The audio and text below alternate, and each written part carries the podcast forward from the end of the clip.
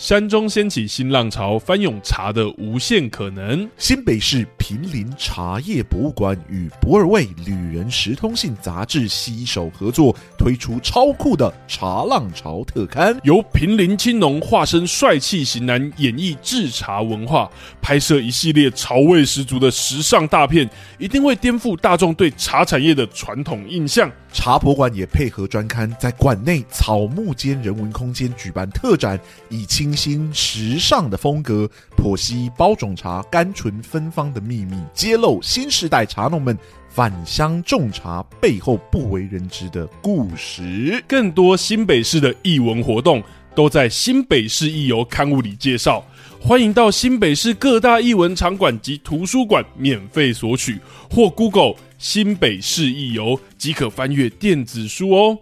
大家好，我是拉丁，我是阿松，我们是两个戏剧顾问。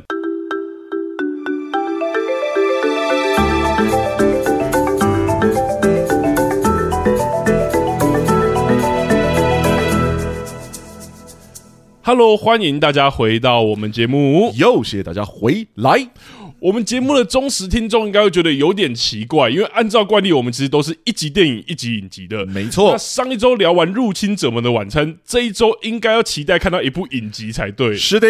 尤其是最近，其实蛮多就是流量很高的影集，也不能说很多啦，有几部刚好完结篇，大家应该知道我们在说什么。对，对有几哎、欸，有一部韩剧啊，前一阵子讨论声量很够，没错。最近它风声四起啊，对，那个或者说烽火连天，我有点好奇，说它到底怎么结尾？为什么会本来开局那么多人讨论，到后面长成那个样子？这样子，对，不知道大家知不知道我们在讲哪一部作品？这样，但是。嗯，刚好就是意外就发生了，也不能说意外了，也不能说意外了，就是呃，我不是说我最近刚开始了我的家教人生吗？没错，后来就是学生的数量真的有点超出我的负荷啊！看来我那个时候那个生意兴隆的祝福是真的威力无比。对对对对对，那现在有一个很大的过渡期要度过，这样子、啊、就有点像是有点没办法负荷，因为学生的数量很多，而且学生的就是需求很不一样。嗯，所以我最近一直在适应，说我应该要怎么调配。我的工作才能一边就是教书，然后一边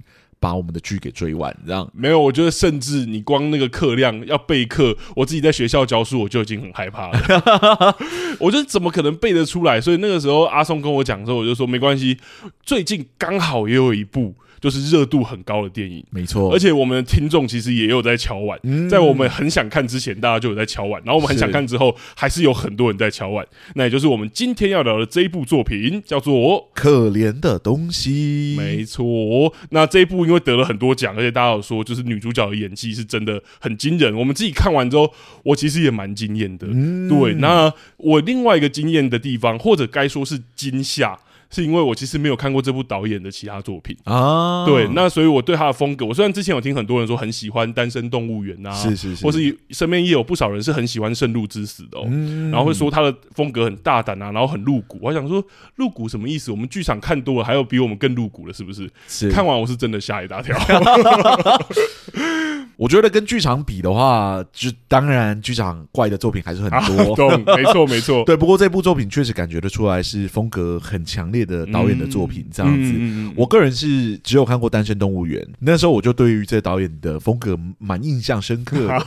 我觉得在这部作品里面有看到很多就是设定啊，然后他那个架构的方式跟《单身动物园》的逻辑很像，这样子。哦、不过呢，我觉得这部作品。有他自己很属于这部作品的特色，而且我其实更喜欢这部作品哦。是的，我自己其实也蛮喜欢的，而且我其实对于这部电影，我一开始就有被暴雷了。我跟大家讲，嗯、因为那时候我问我女朋友要不要去看，然后我女朋友就说这部电影在讲什么，会不会很恐怖？所以我就看了，就是。那个一开始的简介，然后看完简介之后，我想说应该也没差，因为电影简介版就是不会暴雷太多。这样，我去电影院看才发现，有一些很重要的事情都被雷了。这什么电影简介怎么可以这样？对，而且他轻描淡写一句话就把女主角的身世什么都讲完了，啊、所以我那时候就有被雷的感觉。但我在看的时候，还是对于很多的编排感到惊讶，或者说像刚刚阿松讲的，我觉得风格真的蛮强烈的。嗯，对。然后在结构上面，我觉得也有蛮多可以聊的。甚至我们今天只选三个主题，但我其实觉得要选到第四个、第五个，应该也是没问题。没错，我觉得这种作品呢，当然，我觉得它还是有一种就是艺术风格比较强烈的感觉。当然，所以它的主观成分，就是我们评断它的主观成分，还是会比较重一点点。嗯嗯嗯，对，我也同意。我觉得这部片是我们少数聊比较欧美的艺术片啦。我们之前聊到艺术片的时候，其实日本的有聊过，然后韩国的有聊过，台湾的也有聊过。嗯、但是我觉得第一次聊到欧美的，那风格是真的很强。但像刚刚阿松讲的，我觉得这种片观看上面也会很主观，很吃我们自己平常的口味。嗯、对，因为我有听到很两极化的，就是网络上其实也有很不喜欢这部作品。啊，真的假的？很不喜欢他的立场是？很不喜欢他的立场是跟这部作品所呈现出来的价值有关啦。OK，其实跟我们节目会聊的就比较没关系了。对对对，因为我们节目通常不聊那一块。那我觉得也差不多，也让大家知道说我们对于这部作品其实是喜欢的。那有很多东西可以聊，我觉得差不多就可以进入我们的主节目了。OK，那在那之前呢，我们当然要说一下哦，我们的节目主观以下有雷，请大家斟酌听赏。没错，当然今天我们的评价会偏正评，嗯、所以如果非常不喜欢这部作品的人，呃，我会建议你就不要往下听了。没错，没错。OK，那事不宜迟，我这边就请拉丁来帮我们做，就是《可怜的东西》这部作品的一个剧情简介吧。好，《可怜的东西》呢是二零二四年在台湾上映的科幻黑色喜剧电影。那它是由尤格兰西莫，也就是《单身动物园》的导演来担任导演的作品。故事讲述由戈德温医生复活的女生贝拉，拥有成年女生的身体，却只拥有婴儿般的心灵。她常年被哥德温限制外出的贝拉呢，对外面的世界感到好奇，并在花花公子邓肯的邀请下出外冒险，展开贝拉对于自身啊、性啊，乃至于整个世界的探索之旅。大概就是一个这样的故事，我只是很轻描淡写的讲述。是整个电影两个小时二十一分钟，是真的非常丰富，对，是真的很丰富。大概只能用这样的方式让大家可以感觉。那我介绍完，其实我没有雷很多，所以大家也还是可以去看这一部作品哦。没错，好，那这边就事不宜迟，先来问拉丁了。从一个戏剧顾问的角度来看，这样的一号作品，你觉得有没有什么有趣的特质是可以特别放大来跟我们的听众或者我们的剧友们好好的分享一下呢？好。我就像刚刚开头讲的哈，第一次观赏这一位导演的作品，其实我之前就有耳闻过他对于黑色幽默啊、性啊跟暴力的处理上有他很独到的风格，但这一次我自己亲身领教，是真的有被震撼到了。嗯、不管是题材的呈现呢、啊，还是画面、颜色，甚至不同设计上的编排，其实都看得到创作者的大胆跟细腻哈。尤其是那一些很大胆的颜色的使用啊，或者是光线的使用，我真的都有在电影院的现场。感觉被震撼到，不过可别因为这些亮眼的表现，就忽略创作者在戏剧结构上的精心雕琢。吼，在这一些猎奇缤纷的呈现下，可怜的东西还是有它很扎实的戏剧结构作为骨干在支撑的。依循往例，我们当然就要来谈谈当中表现特别亮眼的地方了。嗯哼。看过作品又长期收听我们节目的听众，看完电影应该立马就发现了啦。可怜的东西使用了标准的旅程结构，哈，主角贝拉经历一连串的冒险，最终获得属于自己的成长。呈现上直接让贝拉说出说要去冒险这几个字，甚至用字卡去呈现贝拉途径的不同地点。可以说，不管是表面啊还是内在，这都是一段明确的冒险旅程。当然，如此浅显的使用旅程结构，并不代表它就很样板。相反的，它其实有很多匠心独具的地方。不过，关于贝拉这个特别的，就是角色啊，我觉得阿松后面应该会花一些篇幅来讨论它啦。嗯，第一个主题，我就来针对作品特别吸引我的地方来分享好了，也就是对于阻碍者跟帮助者的呈现。嗯，特别是对于男性角色的刻画上，OK，我们节目在远古时代也没到那么久了，其实有聊过这个概念没有？因为在后羿弃兵那一集真的是很前面的时候，第二季的时候，对，同样是在聊男性角色的呈现齁。大家有兴趣的话，可以回去翻一翻。所谓阻碍者跟帮助者呢，其实是我们统称的配角之一啦。戏剧中的功能呢，是帮助故事的推进，协助累积张力。嗯，在故事方面的功能，则是凸显主角。特质，以及促成主角的改变跟成长。嗯，顾名思义呢，帮助者其实就是给予主角帮助的人。嗯，有可能是给予实质的道具啊或行为，有时候也可以是指导训练。那阻碍者则是阻碍角色踏上踏上旅程的存在，有时候会跟部分反派重叠，但是最大的不同是，阻碍者不一定要成为主角的威胁啦，只要阻挡主角前进就可以了。嗯，好比挡住去路的大石头，其实也可以是一个阻碍者。嗯，没错哦，帮助者跟阻碍者不一定是具体的人哦，是只要能达成上述提到的功能跟定义就可以了。嗯，好。介绍完定义，终于可以聊我认为这一部作品最有趣的地方了。哦，那就是将帮助者跟阻碍者放在同一名角色身上呈现啊。其实细看可怜的东西，对于男性角色的选择，就会发现哦，他们都无法被单纯分类为是贝拉的帮助者还是阻阻碍者。嗯，或者你可以这么说，有时候他是帮助者，有时候呢？就是阻碍者，是是是。例如麦坎这位医学生，他作为戈德温博士的助理，然后开始协助记录贝拉的一举一动，他却开始对于贝拉感到同情，并怀疑戈德温博士到底对贝拉做了什么之类的。嗯，麦坎因此帮助贝拉去认识外面的事物，甚至带他到外面看看。虽然我们都知道那只是住家的顶楼。嗯，对于好奇外界事物的贝拉来说，麦坎明显就是一个帮助者。不过，随着两人缔结婚约，邓肯这一位花花公子对贝拉提出那个冒险的邀请，麦坎拒绝贝拉外出冒险，并希望他继续跟自己还有戈德温待在这一栋房子里面。以旅程的角度来说，麦坎此刻又变成了贝拉的阻碍者。嗯，检视其他男性角色，例如说。邓肯啊，还是戈德温博士，其实也都是如此。这些角色也都在帮助者跟阻碍者这两种角色上切换。像是花花公子邓肯啊，带着贝拉外出冒险享乐，但到了后来却开始想要独占贝拉，甚至限制他的自由，强行绑架他，将他带上游轮。嗯，这些角色虽然在不同时期扮演不一样的角色，但都恰如其分的发挥了我们前面讲的帮助者跟阻碍者应该要有的那一些功能。嗯，不过如果这样大费周章的介绍这一切，我就只是要讲这个它发挥功能的话，那就有点浪费篇幅了。是，当然吼，不只是享有原本的优点而已。其实这样的选择还有另外一个属于这一部作品的好处，好处，那就是让配角获得了属于自己的旅程。哦，没错，既然配角从帮助者变成阻碍者，那势必就会有改变嘛。而将这样的改变串联，观众便会得到一个意想不到的惊喜，那就是配角的旅程。啊！而且这样的旅程，其实如果大家细看的话，会发现它是贴着主角的旅程进行的，可以将抢焦的风险降到最低。你会发现剧中对于这些配角的刻画都是紧贴跟贝拉有关的剧情，所以创作者不用特别花费支线的篇幅，就达到了几乎等同于支线相同的效果。嗯，我们看贝拉故事的同时，也看到麦坎的故事。他对贝拉的同情啊，随着两人婚约的缔结，慢慢转变成担心，而这股担心随着邓肯的出现，变成了对于贝拉的束缚。我们也看到后面就是读信的情节的时候，看到邓肯的难受，以及结尾他终于接受跟坦然。嗯。借由这样的手法，我们有办法借由贝拉的旅程，看到另外三段旅程。有刚刚讲过的麦坎啊，还有自以为豪放不羁，但最终招来毁灭的邓肯，以及前期自负对贝拉施以束缚，但在临终的时候却非常卑微，但也有取取得原谅，等待贝拉的那个哥德温博士。嗯，因为这些故事的缴获，我用这缴获，但并不是不好的意思，让观影体验其实变得更加丰富。也让我最后产生一个奇妙的联想。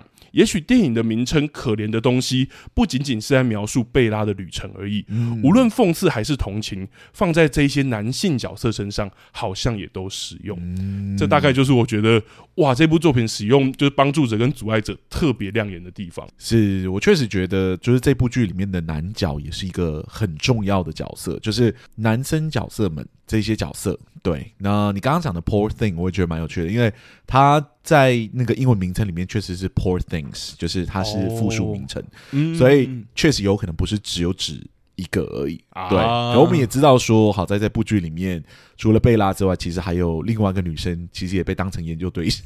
是 是，对，所以也有可能指的是就是这一群被当做实验的人类们这样子。对，我觉得这一个可怜的东西，或者说你刚刚说的 poor things，是真的有很多的联想。例如说，他的那个实验区里面也有很多很奇怪的动物。对，对，对，对，对，就是啊，在科学底下的这些人或者这些物种们。其实都是 poor things，对，有种在看《钢之炼金术师》的感觉，的某一集的那种感觉。说好不提大哥哥，好，但是拉回来，我其实会特别喜欢这个手法，是因为我之前很常聊就是支线之类的嘛。嗯、但我觉得这一部作品做到真的把支线的，就几乎没有花篇幅去描描绘支线，因为我们知道说那样的故事，可能像例如说我们之前聊的茶金啊等等的，嗯、都还是会拉出去特别聊那一些角色的故事，是，是，是，甚至有一些镜头，只有那些角色存在才有意义。毕竟是电影嘛，似乎这样做是有点太奢侈了。就像我们之前讲，但我觉得这部作品找到了一个真的让我有点眼睛为之一亮的处理方式，嗯，就是用这样的方式，用在同个角色身上安插不同的就是旅程。例如说，他有可能他有时候是帮助者，有时候是阻碍者，会不会最后变成反派 之类的？然后反而这样的方式就自然能串起一条旅程，这是我在看的时候我最惊艳的地方。而且他们旅程的改变其实都跟贝拉这个角色有关。是是是，就是说，如果说他们是有他们自己的背景故事，有自己的支线去处理，然后跟贝拉没有直接的关系，然后确实会有一种哎、欸，好像怎么会偏出去？不过他们的改变都是受到贝拉这个角色的影响，没错。所以呢，又变得跟贝拉很有关系。所以我觉得这个呈现的方式确实让这个故事本身丰富很多。如果真的要说起来的话，贝拉本身的故事。我觉得是不不不太足够支撑起这部作品的厚度的，对，或者说这部作品两个小时二十分钟，如果只用贝拉的故事，好像像你说，确实会有一点单薄。对，对，因为他的故事就是蛮传统的那种出去旅行的这种概念，嗯、然后在这个旅行的过程中看到了很多的东西，是，而大部分他贝拉所处的状态也是偏观察者的状态，嗯，对，所以就变成是他实际的行为跟实际的行动。多少还是有限的，嗯，很多的情绪，很多的冲突，还是来自于男生们对于贝拉的渴望，嗯，或者对于他关注的渴望，想要拥有他的渴望，这样子。对。可是我觉得有时候有些创作者会想要让他变得很丰富多彩的时候，就会像我们刚刚讲，去刻画很多条支线，嗯，可是就会淡化主线的存在感。可是我觉得在这部作品，因为像你刚刚提到的，全部都跟贝拉的主题有关，或者是都是受贝拉的影响，所以这部作品看完两个小时二十分钟，我其实觉得是很聚焦的感觉，是是是，因为最终没有人能阻止贝拉。我觉得就是他会他会还是那么贝拉的故事的原因，是因为即使这些人真的是对他有占有欲或者渴望等等之类，想要阻止他，嗯、最终没有人能阻止贝拉继续往前走啊。贝拉在这个故事里面的主体性非常的强，包含连最后一位就是那个将军，嗯、对对对，对，都没有办法阻止贝拉想要离开那个房子的冲动。对，已经是整个最暴力，或者说在整部作品里面最像反派的存在了。我想说，天哪，这个家伙听看起来就是个疯子，嗯、对你没有任何的感情。请问一下，你会怎么制服他呢？结果这个电影也用了一个非常轻描淡写的方式，就让他战胜了他。我那时候看到，我想说，他 通常我们会说，就是这种莫名其妙的把最终的反派给干掉的这种行为是非常不好的行为。嗯，不过你又可以理解说，他有一个一贯性在这部作品里面有一个一贯性在，就是无论是谁想要挡在贝拉的前面。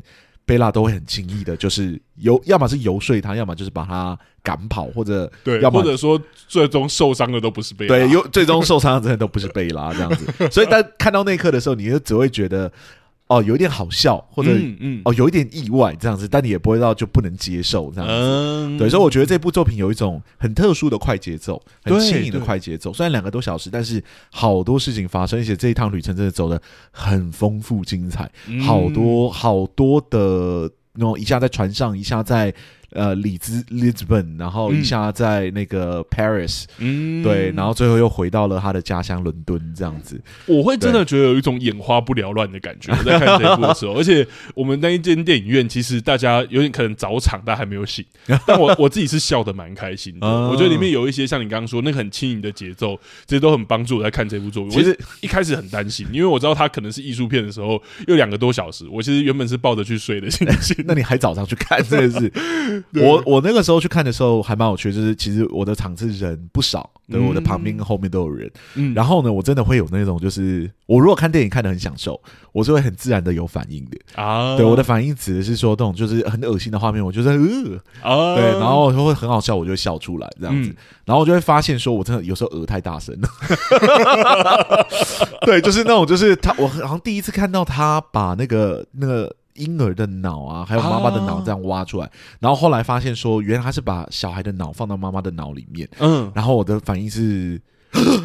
对，我就倒抽一口大气，这样子，结果大家没有被电影吓到，被你吓到了。对，大家大家好像都看向我了，这样，我觉得不好意思。然后我觉得这部作品是让我真的看得很放松，有些时候我就会大笑出来，这样。懂，我也是，我也是。对对对对。那我觉得好像聊就是我刚刚讲的男性角色的刻画，帮助者、阻碍者差不多了。嗯，我觉得我作为第一个主题，其实主要是分享我有兴趣的地方，但我们终究还是要聊那一个充满魅力的角色。虽然我们刚刚讲说。只有他的旅程可能会有点单薄，但我觉得他其实是很不一样的结构。是在我们节目可能也没有聊过，我很好奇今天阿松到底会怎么聊他。嗯、对，那我好奇阿松以戏剧顾问的角度，你会怎么看这一部可怜的东西的作品，或者整体感受也可以。呃，老实说呢，我觉得可怜的东西真的是一部很怪的作品，但它真的怪的。很引人入胜，它的画面风格强烈，用色大胆，还有它那介于虚构还有现实的美术风格，真的是别出心裁哦，让人仿佛回到了一个。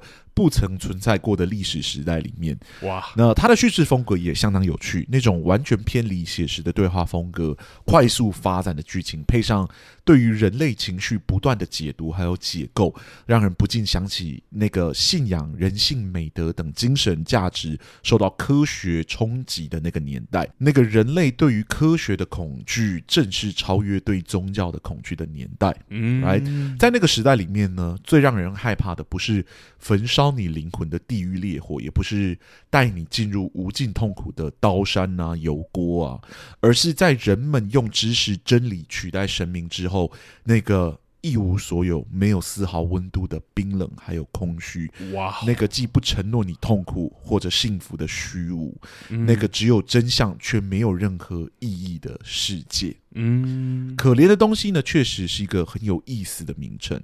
可怜呢，是一种人性同情心。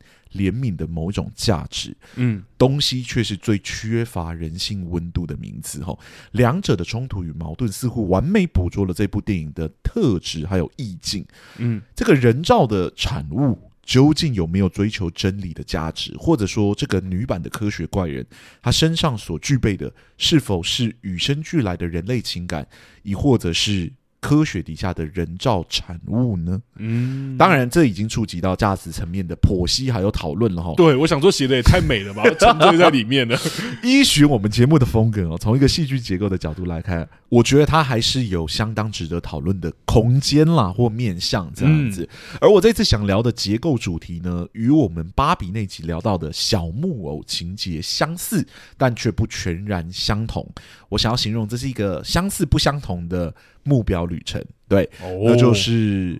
小王子般的奇幻旅程，哎、欸，我原本以为你要聊小木偶、欸，哎，其实本来是想聊小木偶，但我最终认真剖析了之后，我觉得不太适合，所以我觉得应该把它归类在另外一个就是类别里面。了解。那在芭比那集里面呢，我曾经聊到过，凡人有成为不凡的人的渴望，对吧？嗯，那是源自于人性竞争的这个特质，我们都渴望能在群体之中呢脱颖而出，成为受人敬重、敬仰的存在，而与之相反的呢，是不凡的人呢，其实也有想要成为凡人的渴望，那是源自于人们群居的特性。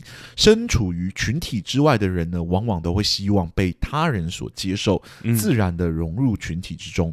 不再受到异样的眼光的对待，这呢就是我们当时在那集里面有提到的小木偶的情节哈。嗯、然而呢，这并不是唯二的两种人类的渴望嘛，其实还有第三种，那就是自由的渴望哦。或者呢，用前面两个平凡与不凡的比喻来形容的话，那就是不想在平凡与不凡之间做选择的渴望哇。我说这种渴望与小木偶情节相似，是因为拥有这样渴望的人呢，在群体之中很容易被视为异类。然而呢，与小木偶情节不同的是呢，他并没有他们应该说这样的人，这样的角色，并没有因此就想要融入群体的想法，而是希望在尽可能情况底下不被群体所影响，接受真实的自己，接受原本的自己。哈，而依循戏剧或者说任何故事的原型来说呢，有这样的渴望，就会有相对应的冲突，去挑战角色的信仰，还有渴望，迫使角色不断的去思考、寻找。那个所谓的真实的自己的样貌到底是什么？因而开启了对于摆脱世俗价值观的旅程，对吧？说实话呢，我觉得这种故事是相对很难写的，因为要创造一个不落入平凡或者不凡光谱底下的角色，本身就是相当不容易的，更不用说是要去写一个没有平凡或者不凡的终点的故事。这几乎就是要踏入到哲学领域的范畴，你才有办法做到哦。对啊，光什么是真实的自己这一件事情，应该哲学有很多的 各大名家都有自己的解释了。对，也因此呢，创作者不会没事去写这样的故事，很吃力不讨好嘛，对吧？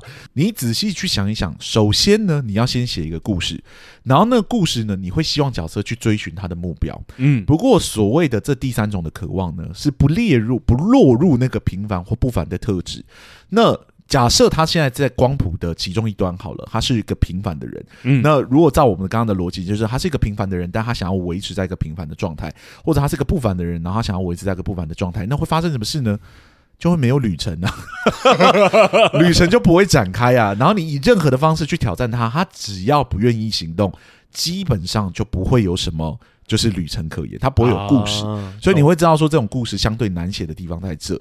来，你必须先创造一个可以开启旅程的角色，然后呢，它最终的终点呢又不会结在一个没有任何变化的状态。嗯，对，就是要结在一个让他可以有自己领悟的那个状态。哇，对，也太难了，因为我觉得像你刚刚讲的，只要角色有那种情况下，然后又要有足够的戏剧张力。嗯、对，我觉得我老实讲。我其实觉得其他的故事媒介搞不好相对容易做到这一件事，嗯、因为戏剧张力这件事情，或者是我们之前讲的戏剧是奢侈的，说故事媒介它一定要有它的起承转合或结构这件事情，呃，其他故事媒介可能结构不一样。像我觉得小说就蛮有机会，小说其实蛮多这样的角色的。对我觉得各类各各类的故事媒介有不一样的表现形式。嗯嗯嗯，对，但我觉得。即使是小说，也不会轻易去走这条路，因为小说也是要写情节的。对对，如果就是我们假设好了，就是一个好呃呃，可能是在学校被排挤的女生，嗯，好了，然后她今天就是没有想要融入群体，她觉得她自己这样很特别。请问一下，她要走什么旅程？就是你这故事你要怎么写？来，这究竟要发生什么事情身上？她要不断的去说，我就是想要成为自己的人。她已经做到了，在她起点的那一刻，她就做到了。嗯，这个故事怎么发生在这个角色身上？我懂那个，所以通常我们会让他想要融入群体，你才会有故事嘛，嗯，才会写得下去。所以大家可能用这逻辑去思考，就会理解说我为什么说其实没有想象中的好写，超级难的感觉。是，那他可能可以怎么样？他可能是哦，在外围然后想融入的人，然后绕了一圈回来，他才觉得哦，其实他自己这样子很好。嗯，right，通常会是这样，那，那就不是一种渴望了，那就是一种领悟了，right？哦，所以呢，那个旅程又会是源自于人类的。第二种渴望，可能就是我说的小莫情节，就是他是想融入的，不过他最终得到的结论是当个小莫也不错。嗯、这个概念又跟我们刚刚所说的对自由可以选择这个渴望、选择的这个渴望，对于自我的探索的这个渴望本身是不相同的。所以，没错，我说的这三第三种呢，其实比想象中的难写，而且比想象中的少，不是不好写而已，而是其实写起来你也会很难找到。这部这样的作品存在的意义到底是什么？懂，或是那个失力点或故事张力这件事。对，那很难做到，并不代表做不到嘛，对吧？嗯、其实呢，可以用另外一个角度去思考这件事情。在我们的生活之中，什么样的存在是既像异类又平凡无比的角色？他的目标是既平凡又充满着不凡的特质呢？嗯，有什么样的存在是这样的存在？哇！一时之间，好了，不要突然开始玩起脑筋急转弯。知道吗，那个答案呢，其实就是小孩嘛，对吧？哦、我刚刚所阐述的特质呢，其实就是最为混沌的特质，right？具备着平凡与特别于一体，嗯、既被所有人接受，但又与所有人不同，连目标都处于极度不明确的存在。，right？那个东西或者那个存在，其实就是孩童，或者说婴儿，或者说小孩，对，那个还没有被开发的呃的那个时期，精准的来说，应该是什么？应该是纯真这个特质。嗯，如果有长期听我们节目的听众，应该知道，我们对于“纯真”这两个字，其实并不是全然正面的评价哈。我们有说过嘛，小孩基于纯真的特质底下所发生的暴力行为，其实相当恐怖的，right？、嗯、那种暴力是很纯粹的，它甚至不只不是有善或有恶的特性去产生的这样子。嗯嗯嗯、但纯真的这个特性呢，它又不是只有那个恐怖的面相，它又具备着什么相当美好的特性，right？纯真呢，也可能是最最至纯、最没有杂质的善良，right？、嗯、透过小孩所看到的事物呢，似乎才是最为纯粹、真实的世界。纯真这种特性，本质上就是混沌的啊，而也是纯真这种混沌的特质呢，所以要拿来书写那种不落入任何光谱之间的角色，其实是最适合不过的特质。嗯，right？我想其中最具代表性的人物，或许就是。小王子这个角色了，这也是为何我会想依他的名字命名这个结构的原因哦。他的纯真的特性呢，为我们揭露了世界最真实的样貌，却没有因此受到世界的污染。最终呢，他带着相同纯真的特质回到他的星球上面去。这整个过程，他有没有改变呢？有没有成长呢？其实严格上来说都是有的，嗯，不过他似乎还是相同的那个小王子，对吧？他最终似乎还是独立于平凡或者不凡的光谱之外的那个存在，right？小王子是如此，今天我们要讨论的主角贝拉其实也是如此。来，贝拉是一名借由婴儿的脑、母亲的身体重生于这个世界的存在。严格上来说呢，他还是一名人类。然而，但他诞生的方式呢，却完全不能被归类为正常人。是，你要说他不平凡呢，但他仍然像是一般人类那样子成长着。他所渴望的东西呢，与其他的人类。并没有不一样，他也有着正常的人类情感。嗯，你要说他平凡呢，他的起点又与所有的人类都不一样。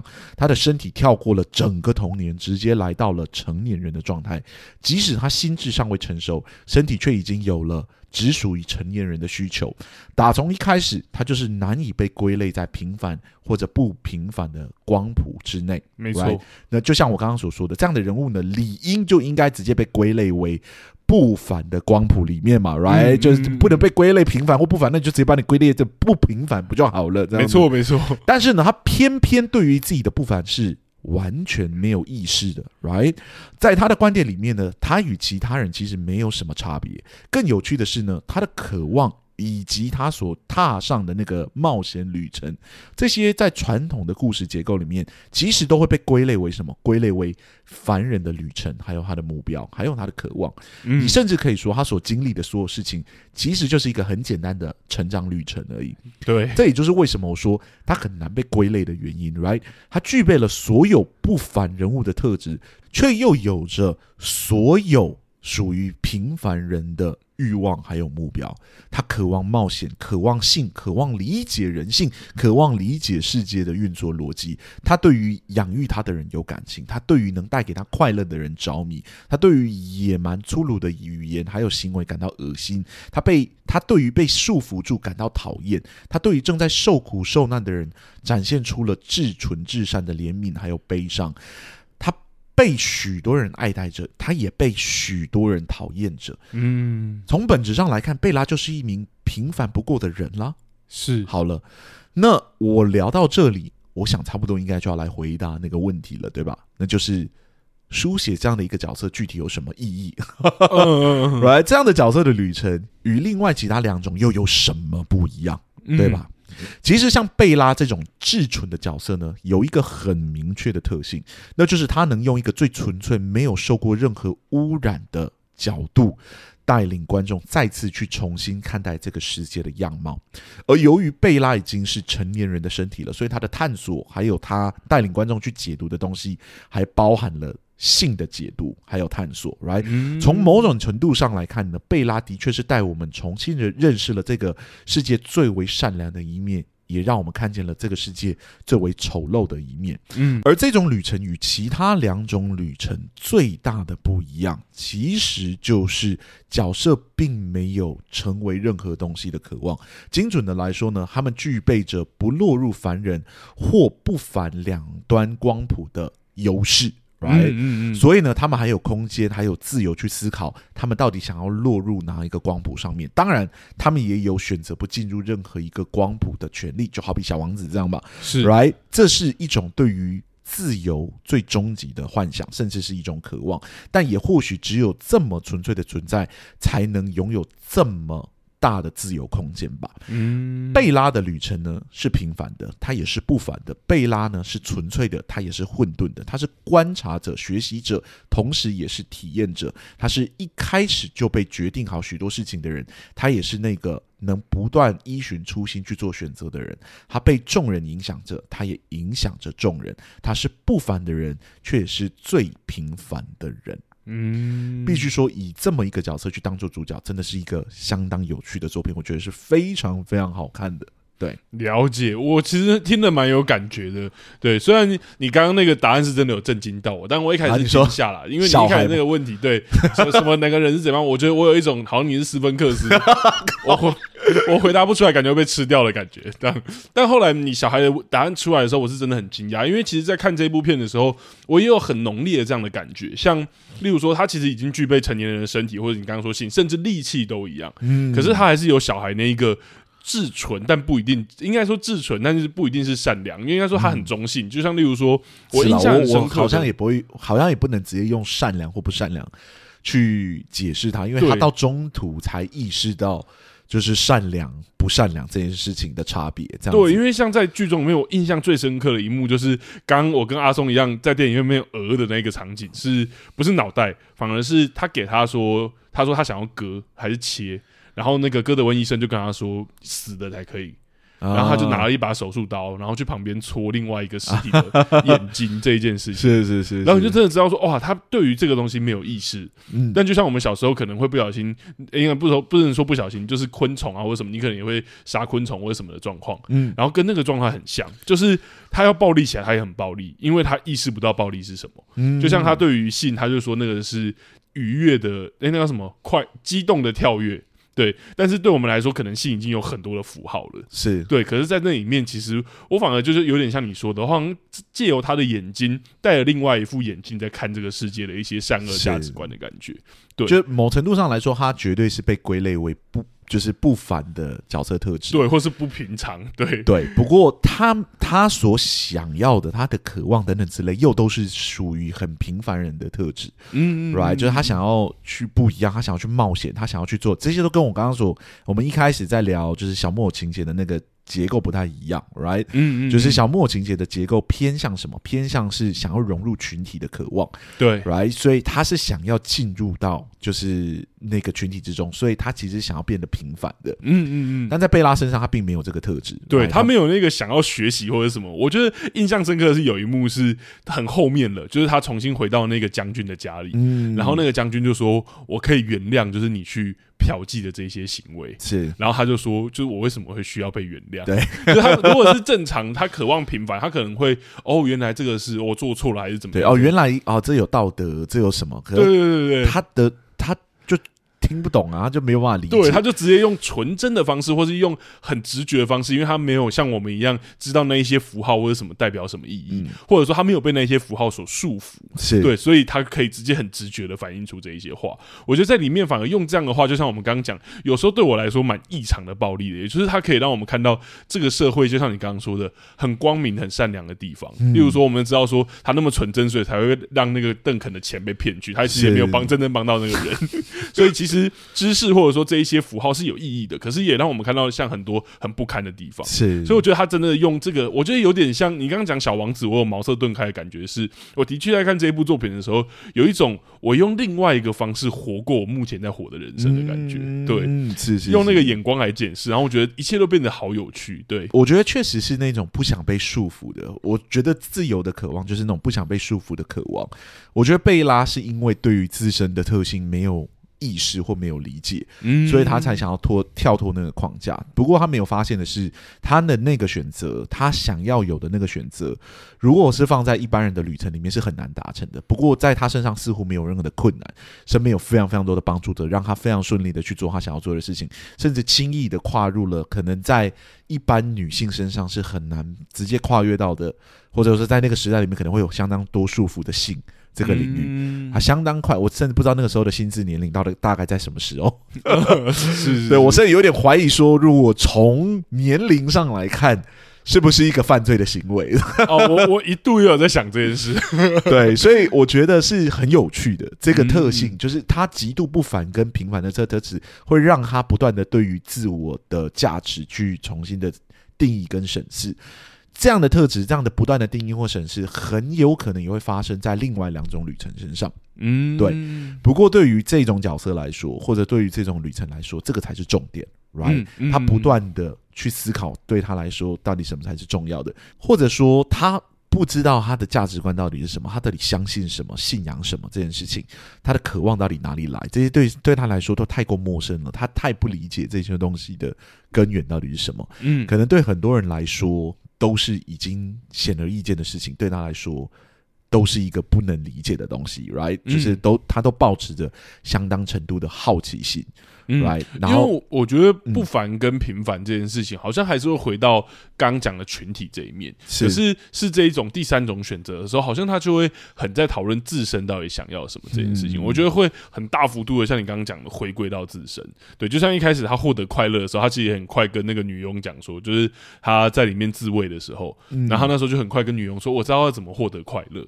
可女佣就就是制止了他。对，不乱摸我，对，然后还告状，然后那个那个麦坎也有讲说这个是不礼貌的。但其实我觉得一般的，如果是不凡或平凡的故事，可能就会去探索别人为什么会这样看或别人的眼光。是，可是在这个作作品里面，很好像就很针对自身的快乐这一件事去去去做思考。是，对，我觉得是这种作品很特别，这个作品很特别很特别的地方。其实我一开始看这部作品的时候，我本来想要隐喻的并不是小王子，是后来我觉得，哎，小王子其实是比较。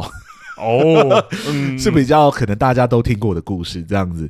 我在看这部作品的时候，我第一个感觉，因为我我第一个开始产生这样的联想是什么地方？就是他去看到那群穷人，然后感到非常的痛苦这件事情。哦，我其实最先两联想到的是释迦牟尼的故事啊。对，但是释迦牟尼的故事，如果大家真的有去看这个故事的话，你会发现他的起点是一样的，就是也是至纯的，对，被保护的太好的小孩是 right，然后冲出去之后。对于整个人生的价值观产生了巨大的变化跟影响，这样子，对，然后不断的去思索，对于他来说，到底什么是重要的？到底是我是谁？我在这个世界到底是扮演什么样的角色？等等之类的。对，所以这种故事其实都是一种自我领悟的故事，而且那种领悟其实多者的旅程是发生在内在的。嗯，对外在反而不一定有那么多的。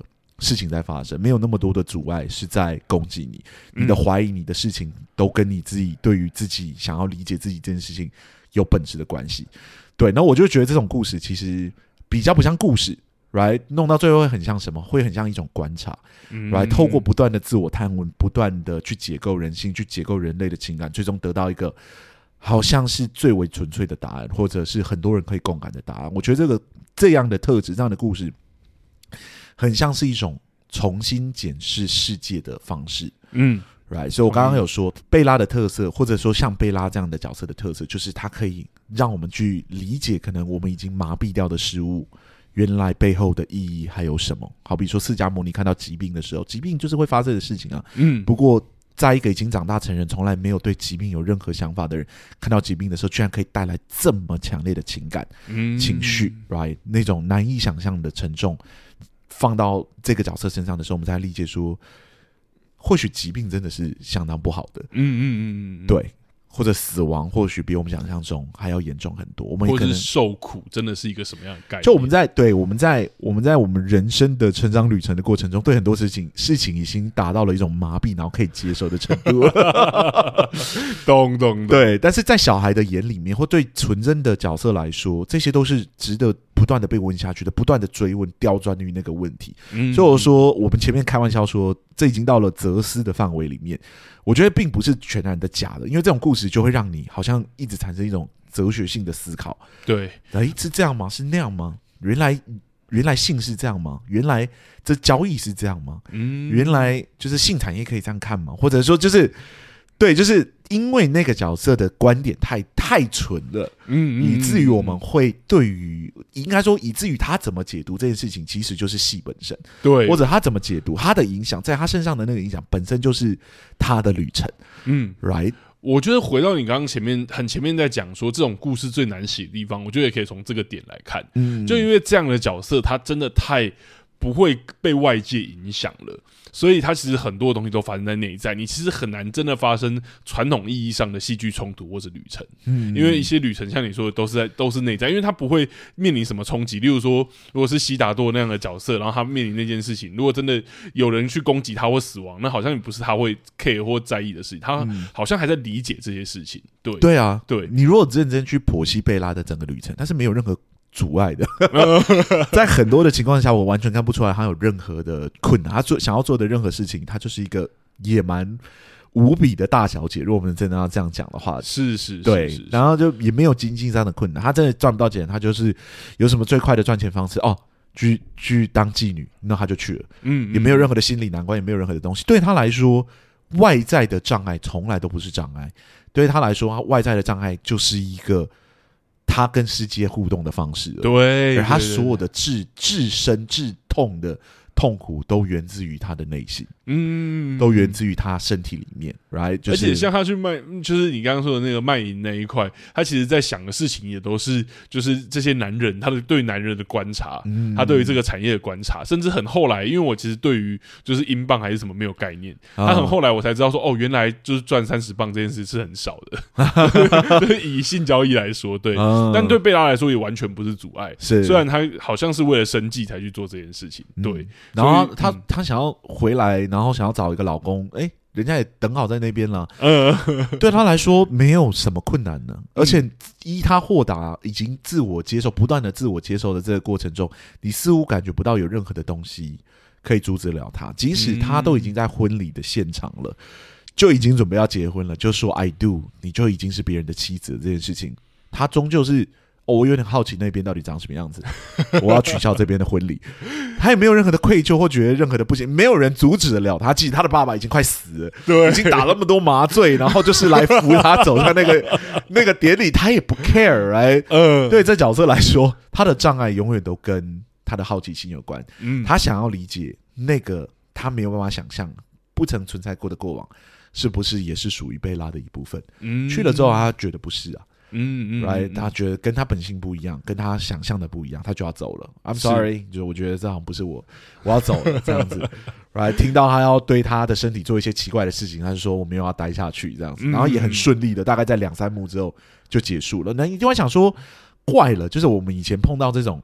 就是在讨论戏剧张力的这件事情，我们一定会针对这种是呃这种过于轻易解决的障碍有很多的意见才对。为什么在这部作品里面，我们其实觉得都可以？嗯，原因是因为这部作品真正的戏并不是发生在这些冲突上面，它的冲突是很内在的。嗯，right，就是对于哦，你一直跟我说，觉得他在跟那个谁啊，那个陶德，哎，那个那个就是绿巨人，呃，那个麦麦。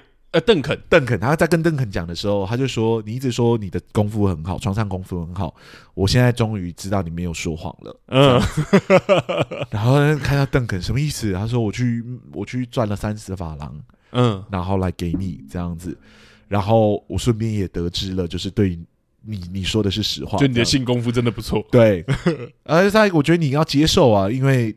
就是对我来说，我称赞你了，我是更爱你了，然后我是更发现你的好了，这样子。嗯，然后邓肯就会疯掉这样子。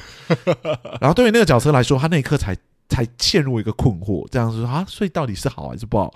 他说：“我本来以为你可以接受我，是不断的去探索或什么，看来是不行。所以他就给他钱，把钱拿给他，然后就叫他走。他也没有觉得此刻这个钱。”应该要留着给他自己用或怎么样？嗯，对，对他来说，这些外在经济啊，或者说就是我们可能会想的那种烦恼，对他来说都不是烦恼。所以把它比喻成佛陀，把它比喻呃，悉达多，呃，悉达多，对，就那个释迦牟牟尼的名字原名嘛，对，那个那个神话那个故事是悉达多，哦，对对对对，对，对，对，就是好，就是比把它比喻成悉达多，把它比喻成小王子，看似不恰当，但其实。是很像的。如果大家要去理解他们的故事，嗯、了解所有的冲突都来自内在。如果你真的看小王子的故事，他的所有困惑也是来自于他自我的怀疑。嗯，right，就是为什么人会人类会这样？为什么人类会那样？right，对，为什么我提出了问题之后，他们没办法回答？嗯，right，为什么这一群人在那边匆匆忙忙的跑来跑去等等之类？还有为什么他们要一直互相征战？对对，这种。这种为什么对我们来说，我们就是，Yeah，it's not that hard to understand，right？就是 就是人类啊，人类就是这样。嗯嗯嗯。那你们不喜欢吗？你们不喜欢，为什么不停下来？Yeah，就是，嗯，这是人类，人类也就长这样。所以对于他来说，他最后得到的结论，所有的东西就是，嗯，我得到了我想要的。他走了那整趟旅程，他的旅程在内心里面自己完成了。嗯，他并并没有觉得就。融入了这个世界里面，或者理解了这个世界，对，他反而是更确定他自己到底是什么，嗯，或者他的存在到底是什么，他决定要回到他自己的星球上面去。是是是，对，这种领悟，这种体悟，这样子。我觉得在这部作品里面，这个感受很强烈了。然后这也是我好了要再讲，要称赞一下，就是我很佩服这部作品，或我会讲第一个主题的原因，是就是我觉得在这样的作品里面，通常就会很聚焦在女主角自身，可是他又用了其他角色来让我们看到，就是这个角色能够带来的影响力，甚至是破坏力或者什么。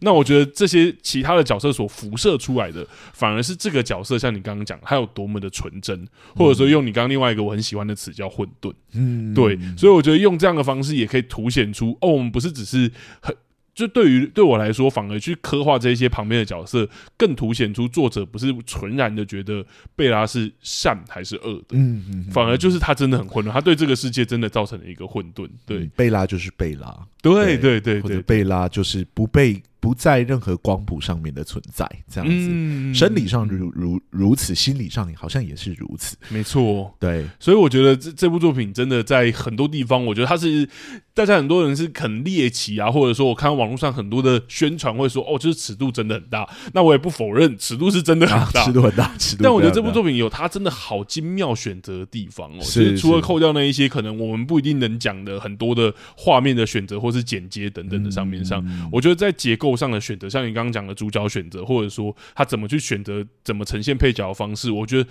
都是真的很精彩的。嗯，对。那我觉得好像也差不多可以来聊第三个主题了。来，因为第三个主题是我觉得很有趣的是这部作品，它我不知道在看的时候，我一直有它一种很魔幻的感觉。那一来当然是它的使用的色调那一些，就像我刚刚讲我没办法讲的部分。那二来是里面角色讲话的方式，是对，尤其是。呃，里面有麦坎这样就是很震惊的角色，会用我们很熟悉的所谓写实逻辑的方式讲话，嗯，但也有很贝拉这种讲话方式，或者说，我觉得哥德温博士讲话也很奇怪，是，对，所以对于这种魔幻的对白，其实蛮引我入胜的。我不知道阿松对于这一块有没有你特别喜欢的部分，或者是你觉得可以讲的部分？我觉得就像我刚刚讲的那个。就我前面开头有说，我觉得他的对话是非常的偏离写实的轨道的。嗯嗯，来写实的轨道是有一个，嗯，我会讲说有很多的顾忌，然后有很多的逻辑在背后。是，不过在这部作品里面有大部分的台词是拿来讨论个别的情感。如果大家知道就是就是写实脉络的话，对吧？我们曾经有解释过。它是到很晚期才诞生的某种语言结构，在那之前，其实写戏剧有另外一种方式，其实是偏向这种方式的，就是角色会突然间站在某个地方，然后开始阐述自己的想法或感觉，或面对这件事情的的的态度，对对对对对，自己的立场，对，好比说莎士比亚时期，其实就是这样。那在现代里面，也不是没有这样的就是台词，或者说还是有还是有剧种是在操作这样的文体的，好比说比较知名的就是音乐剧嘛。没错，对，或者说歌仔戏戏曲这些，其实都是类这种文体，right？我心跳贝贝啊，照三观。对，写实逻辑你就直接起就好，你对啊，就为什么要告诉我，right？还告诉我什么颜色的，这样对对对，然后还要告诉我你你要换什么衣服的，对对对，还要去哪里这样子，嗯嗯嗯，对，就是啊，这为什么要跟我讲那么多？你刚演的我已经看出来了，是没有这个，他就是在。解解构他的情绪给我们听，嗯，right？那我不，我是觉得这是一个很特殊的文体，right？那我觉得放在这部作品里面，意外的超级合适，嗯，超级合适，对，就是因为每一个角色都不断的在解构他们自己的情绪给我们听。了解，就贝拉当然是一个嘛，因为他是一个从头到尾一直不断对这个世界产生观察，他碰到。悲伤的事情的悲伤，他是讲的超级清楚，嗯，来边哭边讲边哭呢，边哭还可以讲的那么清楚，来，这个只有很理性的人才要做到，是，是，所以你会发现这种文体是很理性的，它是很科学的，它刚好配上这个作品的那个伪科学的那个背景，某程度上是。我觉得是不谋而合的搭配，这样子。对，像里面有提到那个他讲话的时候，他就说以实证来说这件事情，是是是。我觉得在这个背景跟他讲话的方式，还有他的状态来说，那个很理性的语言，然后搭配上他对于这个世界一知半解，嗯、真的好完美的契合。这样、啊，还有后面那个邓肯他的那个自我领悟，来、嗯、就是那个什么，你是恶魔，你是什么啊？我本来是一个完全不在意你的、不在意女人的人，你却把我的那个嫉妒心给激发出来，巴拉巴拉巴拉巴拉，right 的那个那个整个。解构的超清楚，你甚至不用演给我看，虽然他们演的很好，我必须说，对对，对，但是在台词表面上，他其实就把它讲出来了。是，是，那就要想说，这样的文体到底适不适合这样的作品？我觉得第一是符合旅程，嗯，来，旅程确实是大量的自我领悟跟探索，所以。蛮符合这种结构的，没错。第二也是符合你刚刚所说的那种配角的结构，因为你在配角的领悟上，你还要演的很很写实的话，那很花时间呢，或者是写的技巧又很高，这样子，对，还不如这种突兀的这种方式讲出来，其实对于呈现。这些角色的变化是很有效、很有力的方式，嗯，而且可以让我们依次看到多个角色的变化跟心心理情境这样子，嗯嗯嗯。然后第三呢，是我觉得也很搭配这个作品的背景还有风格，就那个伪科学甚至有一点点奇幻色彩的那个作品，会让我们觉得一瞬间跟现实有一点点脱节，然后就是不是我们身处的这个年代，或者说也不存在于这个世界的任何一个朝代，right？所以那个魔幻感、奇幻感也会被塑造出来。嗯，而且我我还要再更夸一点是，其实我觉得他在很多选择上真的很精妙啦。就是我觉得其他角色之所以可以讲出这些话，就是像你刚刚说的，就是连邓肯他们都可以的原因，是因为他们的。沟通对象通常会在讲这些话的时候也是贝拉，嗯、而贝拉跟别人沟通的方式就是这样，所以在后面的时候，这些角色这样讲话的时候，你不会觉得违和，或者是你不会觉得很不写实的原因是，他本来就有这样的背景，跟他们一样是跟贝拉讲话。如果今天邓肯在跟将军讲话的时候用这样的方式，嗯、我就会觉得怪怪的。可是他都是跟贝拉的时候，所以整部作品我觉得真的很符合，很多东西都扣得很紧，然后才会有这些选择。我觉得也不是说大胆而已，对，所以我一。开始才会说，我觉得他的细腻是很明确看得到的。是，而且这种讲话到后面的时候，其实久了你就会习惯了。嗯，对，就是常常被戏剧里面的学者或者说就是研究戏剧人提出来的一个问题，就是我们为什么不会去怀疑角色讲的话？嗯嗯嗯，right，就是如果人类说谎是天性，我们这么常在说谎呢，为什么我们在看戏的时候，我们会假设他们说的都是实话？嗯，right，我觉得这个跟就是戏剧的文体的演变有一点关系，就是角色们抒发内心的时候，通常都是对自己，或者说私底下。的情况下讲出来的，对，来说没有人在的时候，自己的内心剖析，对，或者说对其他人讲的时候，即使在那样的文体底下，哎，好像也都是就是可能可以偏讲得清楚。一种抒发，对。但我、嗯、我现在要讲，就是我觉得绝大部分就是一种约定俗成习性而已，啊、因为我在这部作品的开头里面，确实也会有一种。他说的是不是真的呢？他是不是真的对贝拉没有任何的感觉？真的把她当女儿呢？诶，看到后面的时候，我已经相信了，因为所有人讲的都是实话，没有人对于自己的情感的剖析是错误的。哎，是 每个人都讲的超精准、超精确，这样我怎么样？这样说我阳痿，我没有办法对他产生性，然后用一个超长的方式讲出来，然后说，可是我的我对于他。父亲那边的情感好像战胜了我个人的性欲，这样子，他把这些讲的超清楚，然后清楚到我甚至有点怀疑说，是真的吗？真的一点都没有吗？的这种感觉。然后后来我认真看到后面，看到中段、中后段的时候，我已经习惯了。嗯，所有人都这样讲话，对对，没有一个人说谎话，而且每个人对于自己的内在分析都超精准，right？连那个什么，连那个将军都是，嗯，连那个将军。都可以把自己的情感讲得很清楚，在跟贝拉吵架的时候，他都说，你都不知道我碰过几个就是失忆的人，我有办法怎么样怎么样。我想说，好清楚哦，但是我已经习惯了，我相信你说的话。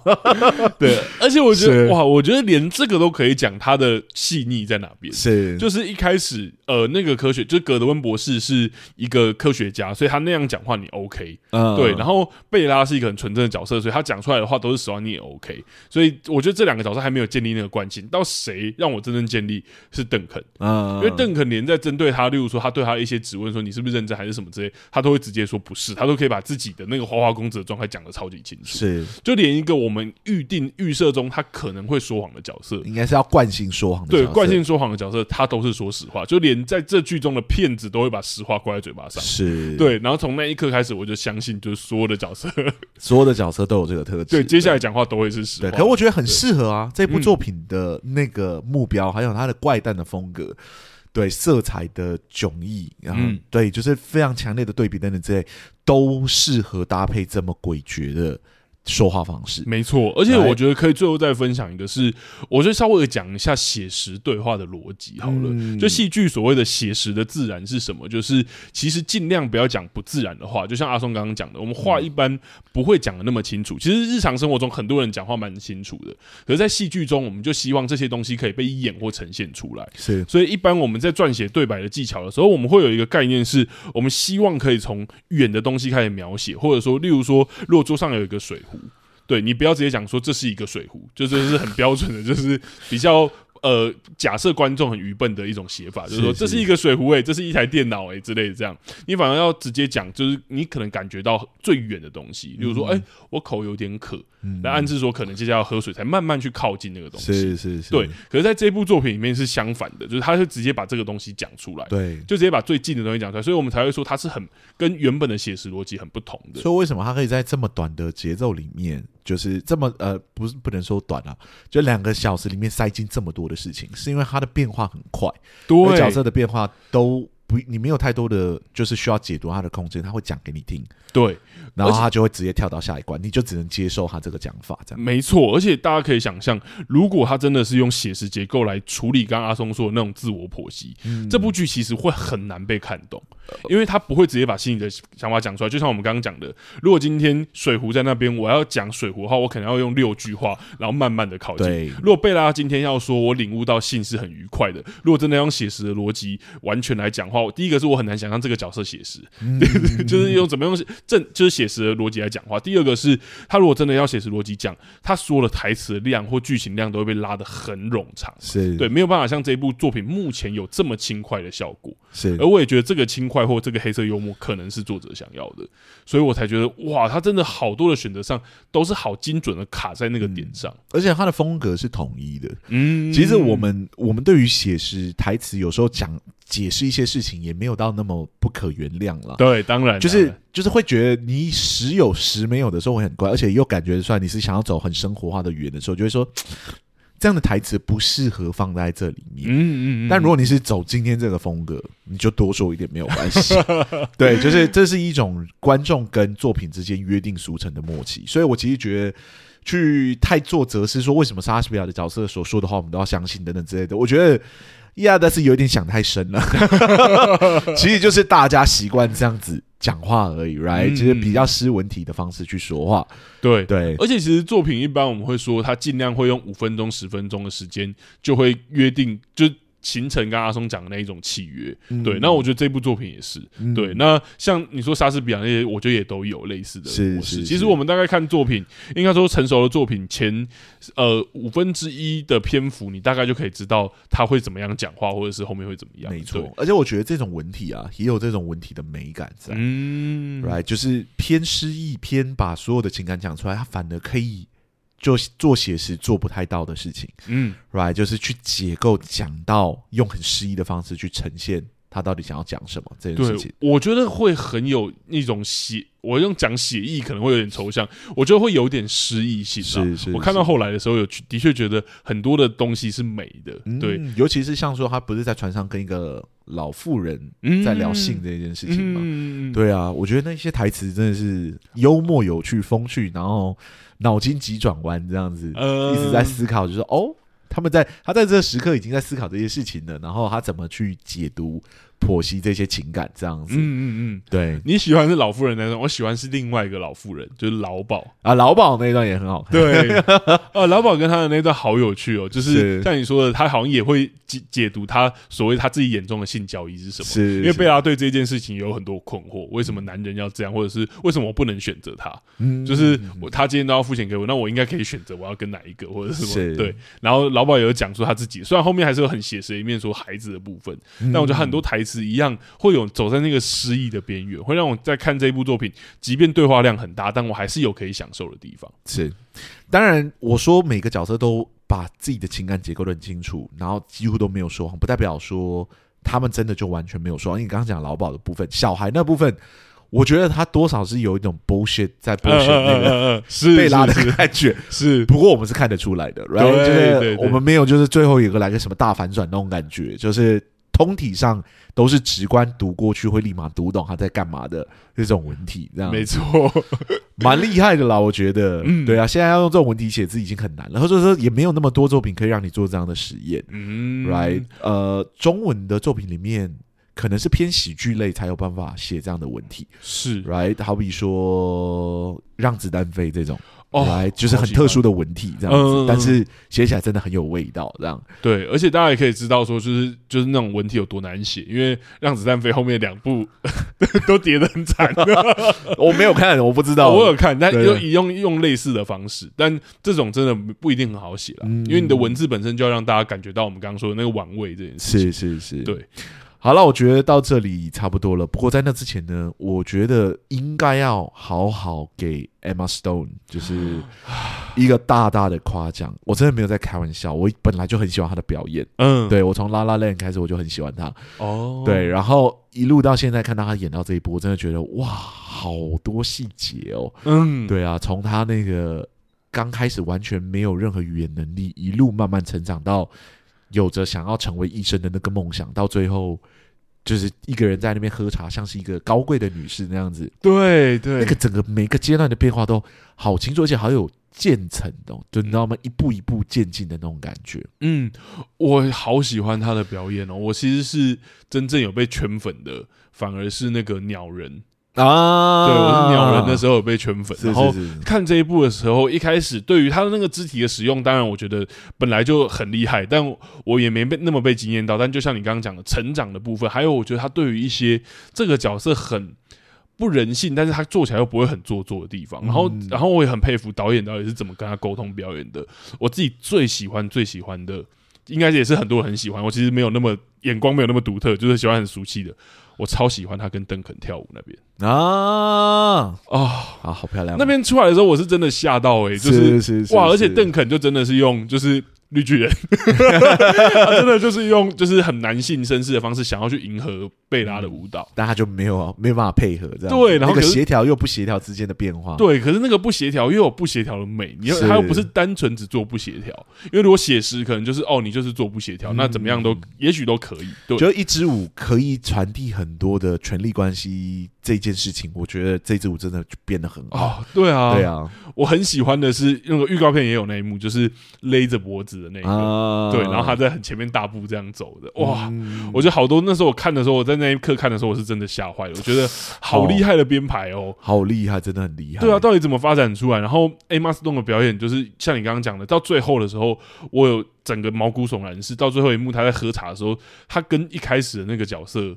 真的差别很大，旅程真的出来了。在这么内，像你说的，全部都是内心。虽然他把它说出来，这么内敛、没有冲突的旅程里面，他才最终成长还是做出来。是对，然后还是看到你，让你看到成长是什么。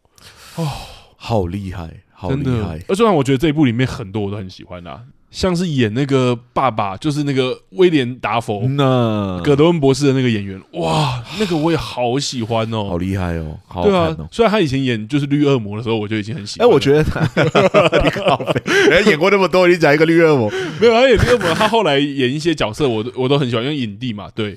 然后我也很也很虚荣，会特别去看他的表演，但他这一次也真的会吓到我，吓到人。对啊，因为他那个那个妆容啊。你是没有什么表情可以做的，嗯嗯嗯，然后你必须纯粹透过他的声音，然后他又是一个超级理性的角色，嗯，但是你在这过程中，你又可以真的感觉到他的某一种父爱，就是对于贝拉的某一种父爱。哦，What the fuck，怎么那么强？而且真的有很多不协调的，就是我不得不说，这部戏真的很怪，所以还有很多不协调的东西要他做。对，那做起来你就真的相信。像我一开始看到他那个啊，就打一个泡泡出来的那个歌，我真是真的想说杀我，我真的觉得演员真的好牺牲啊。对，但是他做的真的又超好。没有，我的意思是说，他他不是还有一段，就是他在剖析他呃剖解别人吗？嗯嗯，然后解剖别人，sorry。然后呢，他有一幕就是他贝拉离开之后没多久，他有一幕就昏倒。嗯，然后后来他才发现说，就是我们才发现说，他其实对于贝拉这件事情离去是感到很难过的。嗯，他是有感觉的，对对。然后他前面都是那种一本正经的人，在贝拉离开不久，下一幕看到他就是倒在地上喝酒。嗯，right，就是就是你看得出来这个角色，我觉得导演很强。我觉得编剧很强，我觉得这个演员也很强。对对，然后当然，我觉得绕了一圈，就是所有人都真的都演的不错，还是要回来夸 Emma Stone，就是、嗯、真的是我我非常希望她得影后。来、right? 这一部、嗯，虽然我不知道跟她同期竞争奥斯卡的是哪几位，对，但是我我目前觉得这部作品很值得得，就是她那个表演真的很精湛。然后我觉得就是牺牲色相，当然在我们。表演圈里面可以被视为一种突破，嗯，可我觉得那种突破不是我觉得这一部作品里面 Emma Stone 真的很精彩的地方。完全同意，对，就是那个当然是一个突破，不过我觉得这个角色的变化，还有那个心路历程的领悟，以及他在一些时刻的那种心理冲突的变化，我是他在哭泣，在船上那个哭泣的时候，我是认真的被他感动到了，就是怎么会。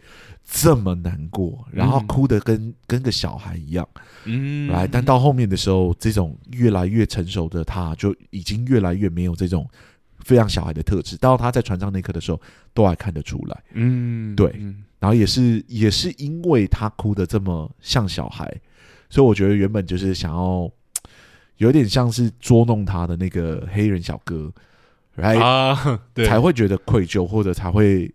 感到一点羞愧，他想要去尝试破坏一个所谓很纯洁的东西，他觉得那个天真的想法，他想要去挑战或者想要去破坏它，也是看到那个反应之后，他才心生愧疚，或才觉得自己才是那个幼稚的人，或者自己才是那个还需要成长的那个人。我觉得就是这些都是他能对身边的人造成影响这件事情，不是。别人演的好就好，嗯，他也要有那个特质，对，散发出为什么别人会喜欢他。就像我完全可以理解为什么邓肯会喜欢这个人，嗯，right，就是不只是他的美貌，然后也有很多部分是来自于他的那种天真，对于那种那个男生完全不屑一顾，嗯，然后很。没有办法被他掌握的那个特质，来在他身上的发酵这样子，嗯，所以才有办法改变那个可能放荡不羁的花花公子。对。对，就是哇，就像你刚刚讲那支舞啊，那支舞就精准的诠释了这两个人的权力关系到底是怎么改变的。嗯，Oh my God，我觉得太多可以哇，但是表演真的很好看，真的就像你说的，我真的觉得希望他今年可以 也可以再得一个奖，这样，嗯，对啊。好了，大概是这样子，应该不会为他做一个表演专题哦哦哦，有一点，有一点来不及准备，这样子，有机会再说。但是我如果有机会做，我会蛮想做的，大概是这种感觉。只是我觉得电影要做起来会比较辛苦啦，因为电影能讲的比较比较少，欸、应该说它只有篇幅版就比较少，所以如果要讲起来，应该要讲超细的，应该应该这样讲嘛。每次准准备表演漫谈的时候。我都还需要准备蛮久的，就是等于说，如果真的要做的话，我还是需要再进电影院再去看一次。嗯，对。那我最近太忙了，我应该没有这个机会，所以大家就放过我吧，就当我们今天这样聊，已经算有聊到了。OK，好，那我觉得我们就差不多可以来问那个问题了。来，如果要给这部作品戏剧顾问的话，阿松你会给几个？零个，没有意见。对啊，就是超级喜欢。还还有什么好说的？我当然也是零个啊。嗯、我觉得。真的很精准，有些作品你就会觉得他就是大胆，你也看得出来创作者可能在尝试。是，是，但这一部这部作品就是看到他既大胆，但很多东西方方面面他都是有顾到的，这个痕迹都是看得到的。对，我觉得真的是相对风格很，相对来说是风格很成熟的导演。嗯，对，嗯、这样的作品是很很有讨论价值、很有观赏价值的吧？我觉得。对，而且我觉得看完是很享受的。如果你是没看过这部作品，你到现在还是听我们聊到这里了，我都觉得你进电影院还是可以得到该有的享受。是对。好，那我们两个戏剧顾问今天录到这里就这样了。我们下一周要聊什么作品呢？最近大作好像开始慢慢出来了。Yeah，那有一部作品我们之前错过了它的第一集，但这一次我们第一、二集想要一起把它补完。Yes，那个就是史诗大作。沙丘，所以他第一集的时候评价蛮两极的，对。但很多人都说，因为是个长篇幅的系列，嗯，所以呢，第一集没有什么事情发生是正常的。这样，我就说好吧，好吧，那我来看一看到底是一个怎么样的故事。等他出完，我再一起看。但最近好像没什么大片可以聊，我们决定先聊这一部。OK，对，而且其实还有另外一个原因，是因为还蛮多人，就是我觉得目前抢先看或者是口碑场，虽然是口碑场啦，但有蛮多影评都很喜欢这部作品。他目前的 真的吗？呼声是超级高，而且尤其是第二集，都说第二集比第一集还要，可能像你说的，发生了更多事。是我相信，我相信，所以我是期待的。OK OK，那我们就下一周见啦。嗯，那我们两个戏剧顾问今天录到这里就这样了。如果喜欢我们的节目的话，欢迎到各大 Podcast 平台给我们五星好评，让更多人可以听见、看见我们。如果呢想要赞助我们的话，我们赞助功能也已经打开了。没错。如果呢喜欢我们的节目，想要跟我们啊，就是讨论这部作品的，脸书、IG 粉丝专业都可以私讯我们，我们这边都会尽快的回复你哟。我们的官网也已经上线了，大家也可以点进去跟我们做一些互动，或者是看一下我们到底在做什么。是的，那我们两个戏剧顾今天录到这里就这样了，谢谢大家。拜拜，谢谢大家，拜拜。